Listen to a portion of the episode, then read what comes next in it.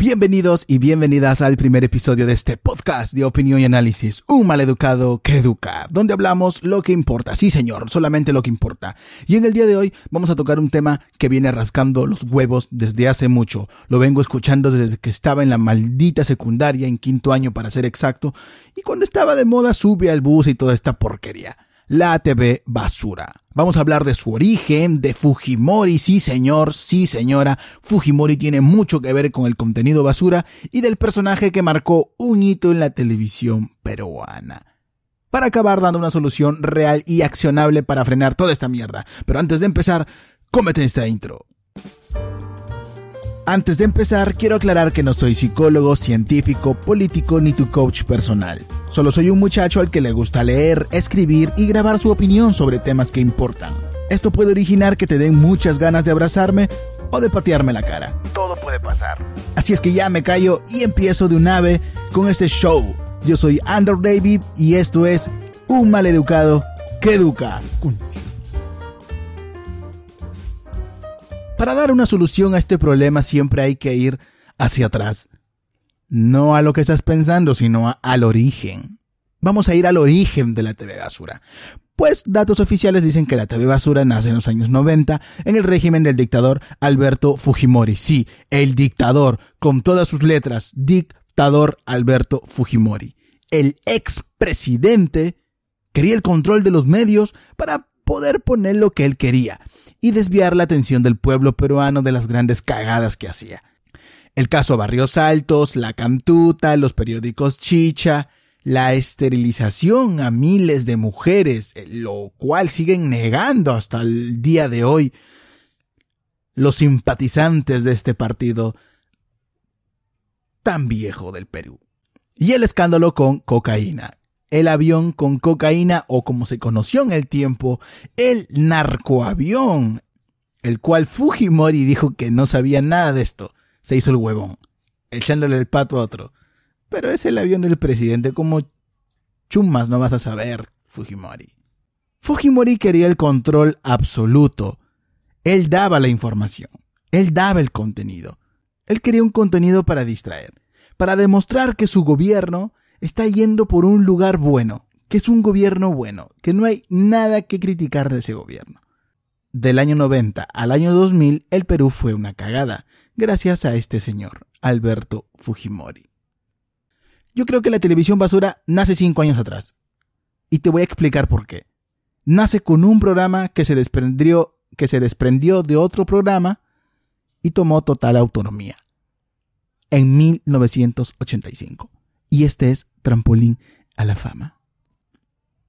Así digas que no, así rasques el piso, así digas, no, que era muy bueno, regalaba... Sí, señora, sí, señor, sí, fue muy bueno el señor Augusto Ferrando, pero no vieron el trasfondo que sucedía en ese programa. Fue un programa basura por muchas controversias. El señor Ferrando se burlaba de Tribilín considerándolo como un negro bruto, eh, que tenía problemas de expresión. Luego se burlaba de su público haciéndoles querer dinero, como por ejemplo decía cosas como, esto es un ejemplo, no lo dijo él, o creo, creo que no lo dijo, pero es un ejemplo de lo que él hacía. Decía, 50 dólares a que me traiga un niño descalzo y con viruela. ¿Quién? ¿Quién, quién, quién, quién, quién? quién? Cosas así, o sea, eran, eran pedidos medios raros, todos con tal de darle dinero.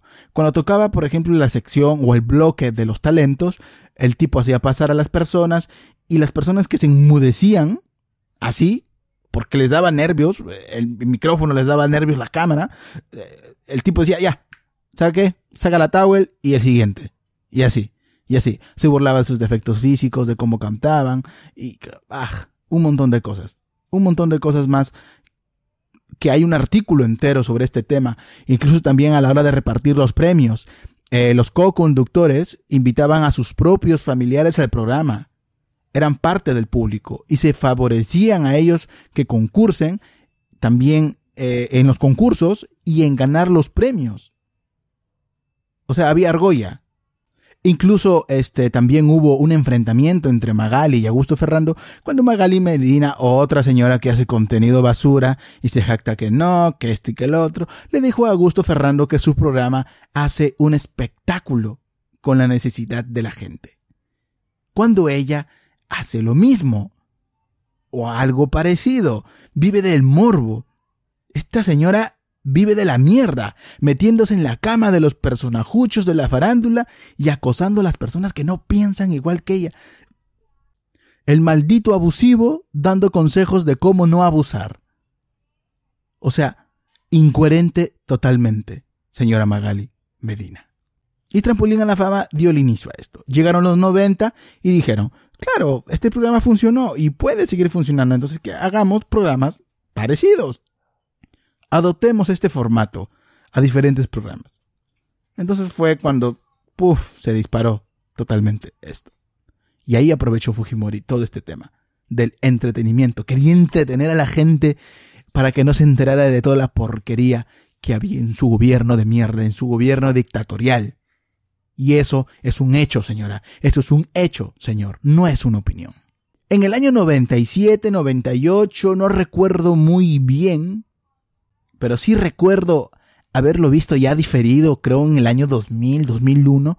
Fue el programa más vomitivo y asqueroso, diarreico,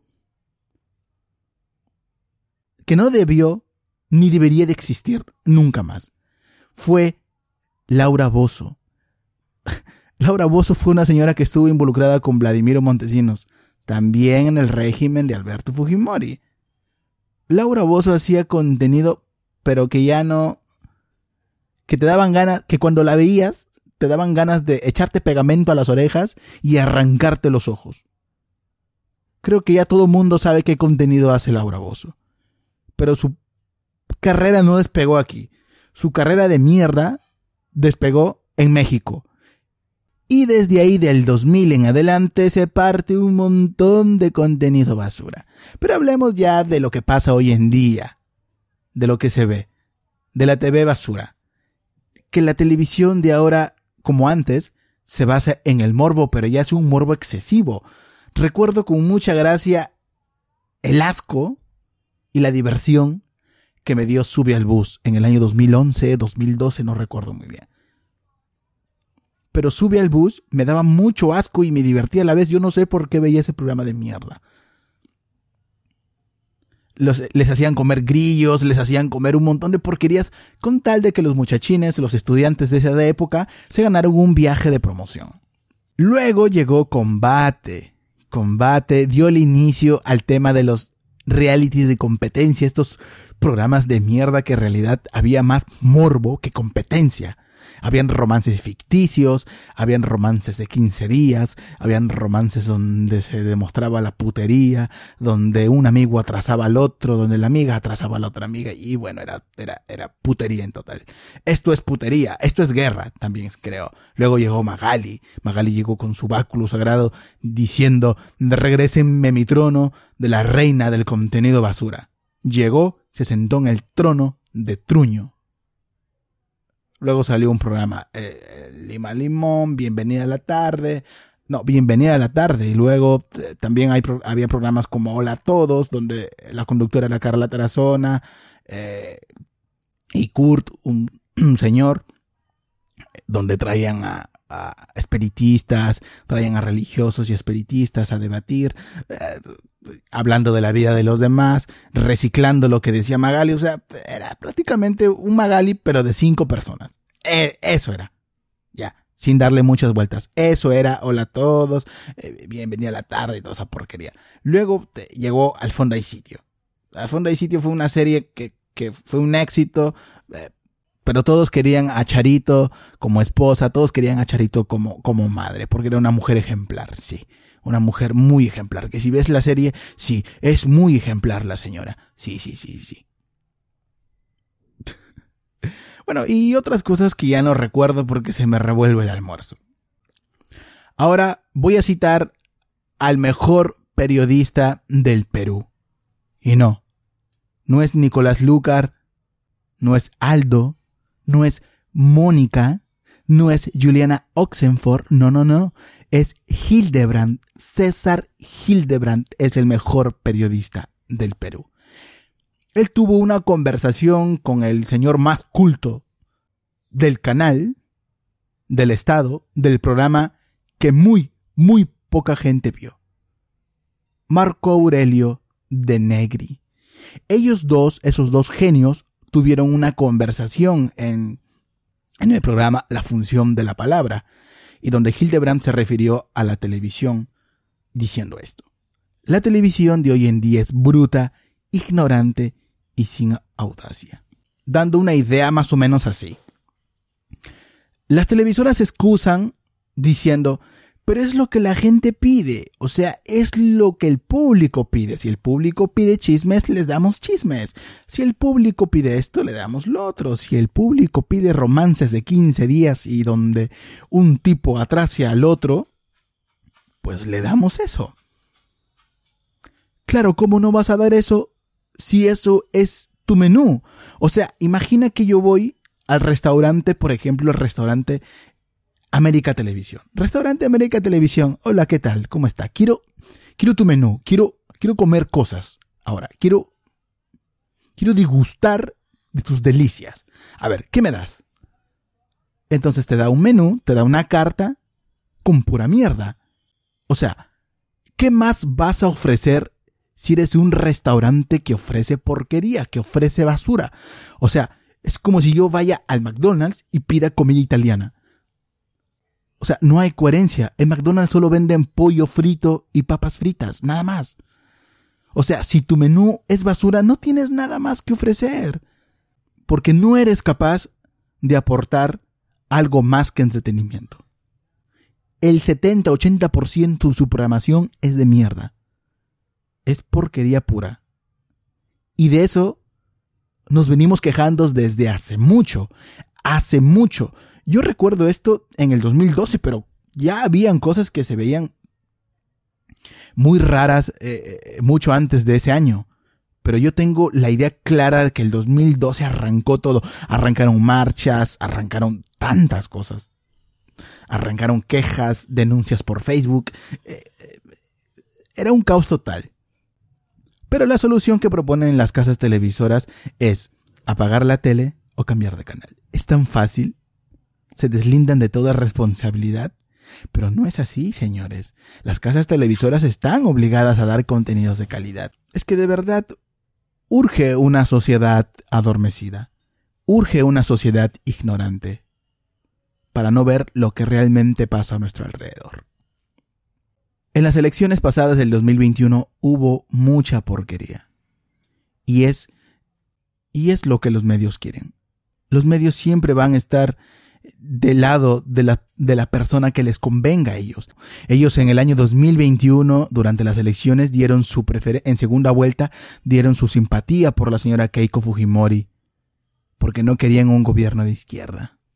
Querían un gobierno de derecha, un gobierno absoluto donde el poder lo tuviera la señora Keiko Fujimori, sabiendo el historial de su padre y sabiendo las malas mañas, la corruptela y toda la basura de personas que hay dentro de ese partido. No, y se excusaron diciendo, pues apoyamos la democracia porque la señora es de derecha. No, diciendo eso.